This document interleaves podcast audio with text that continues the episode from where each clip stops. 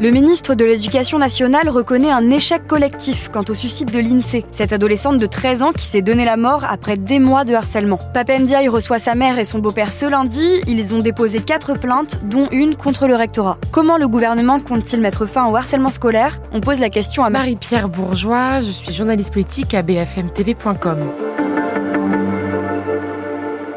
Alors l'INSEE, c'est l'histoire d'une jeune fille qui avait 13 ans et qui s'est suicidée euh, au mois de mai dans son collège dans le Pas-de-Calais. L'INSEE a une particularité, c'est que quand elle s'est donnée la mort, absolument tout l'établissement savait qu'elle était harcelée à la fois dans la vraie vie, entre guillemets, dans son établissement scolaire et également sur les réseaux sociaux. La particularité, souvent, c'est que beaucoup d'élèves victimes de harcèlement scolaire n'en parlent pas. Là, c'est pas du tout le cas. Tout le monde savait, à la fois le principal du collège que l'INSEE avait été voir à plusieurs reprises, sa mère aussi avait été voir le principal, euh, des courriers ont été écrits au rectorat, des courriers avaient été écrits aux professeurs et il y a même eu un dépôt de plainte au commissariat. Pour être précis, c'est sa mère et son beau-père. Eux accusent le rectorat d'avoir eu tous les éléments en main et de ne jamais avoir rien fait. Papendia, il les reçoit ce lundi. Pourquoi? Alors Papendia, il est un petit peu en difficulté sur ce sujet-là. Il y a une conférence de presse la semaine dernière avec les proches de l'INSEE. Sa mère a dit que Papendia ne les avait pas du tout appelés, ne les avait pas du tout soutenus. Donc là, il y a eu un gros, gros malaise. Papendia était sur BFM TV vendredi. S'est défendu. A dit qu'il avait bien fait un tweet de soutien à la famille, mais manifestement, il a bien compris que ce n'était pas suffisant et c'est un petit peu pour se rattraper qu'il les invite lundi au ministère de l'Éducation nationale. Jeudi dernier, le ministre de l'Éducation nationale et de la jeunesse a annoncé de nouvelles mesures pour lutter contre le harcèlement scolaire. En quoi ça va consister?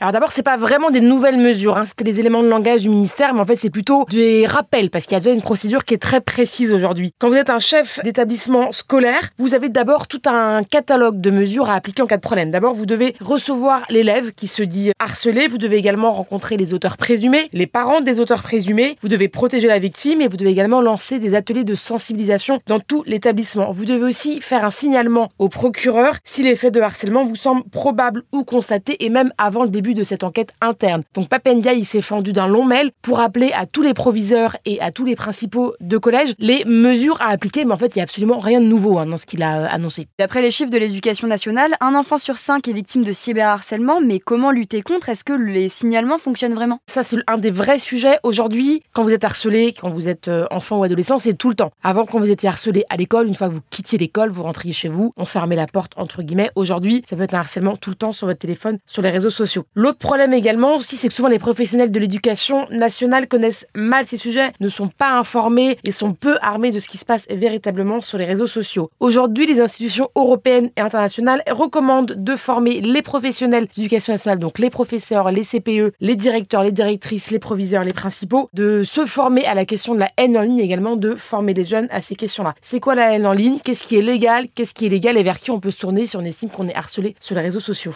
Si vous soupçonnez quelqu'un d'être harcelé, si vous êtes vous-même harcelé, vous pouvez évidemment joindre le numéro 3018 qui est un numéro 100% gratuit, qui est confidentiel et qui est une ligne d'écoute pour toutes les situations de harcèlement ou de cyberharcèlement. Merci d'avoir écouté ce nouvel épisode de la Question Info. Tous les jours, une nouvelle question et de nouvelles réponses. Vous pouvez retrouver ce podcast sur toutes les plateformes d'écoute, sur le site et l'application BFM TV. À bientôt!